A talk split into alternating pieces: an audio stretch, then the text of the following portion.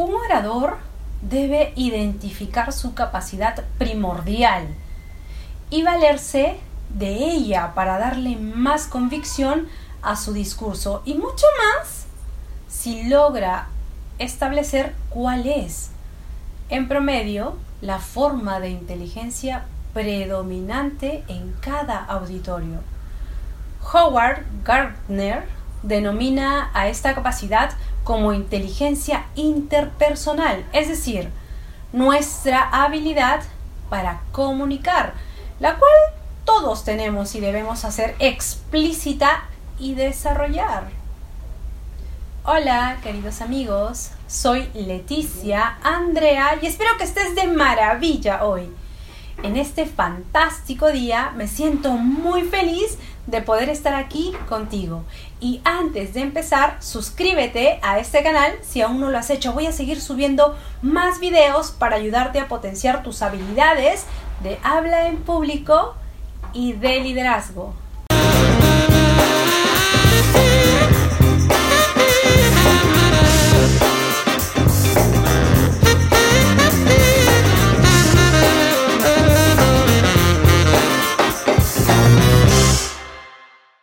Cuando uno analiza al público, verá cómo se reproducen y reestructura el mundo en él.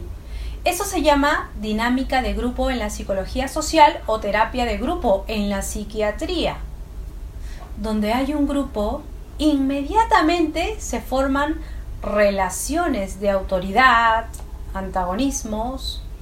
Alguien cumple un papel paternal otro, un rol épico. Puede producirse una relación de gratificación, una frustración o ambas y tiende a construirse un liderazgo por algún criterio.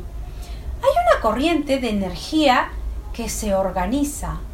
Por eso, cuando uno habla a un grupo puede percibir rápidamente cuál será la reacción más probable hacia dónde se, orientan las preguntas y cómo se desarrollarán las relaciones de poder entre ellos. Por lo tanto, cuando uno se enfrenta al público, debe saber que dentro de él se van a reproducir las relaciones familiares elementales y con ellas la agresividad, la gratificación el auditorio buscará juntarse espacialmente de tal o cual manera, o incluso asentarse de tal o cual forma juntos. Orador y público reproducirán la estructura de una sola personalidad. El público cumple el papel del ello freudiano. Tiene estímulos básicos, impulsos contradictorios de unión y de rechazo. Alberga el eros de la vida, y el tanatos de la destrucción. Seguía por el principio del placer o la gratificación y reprime sus demandas. Quien habla en su nombre asume el rol del yo, orienta al principio de la realidad y sublima las tendencias agresivas o cuando es un demagogo o un fascista, hunde al auditorio en la más profunda instintividad. Tenemos que aprender a sentir al público, anticipar sus expectativas de saber qué espera. ¿Te gustaría aprender más?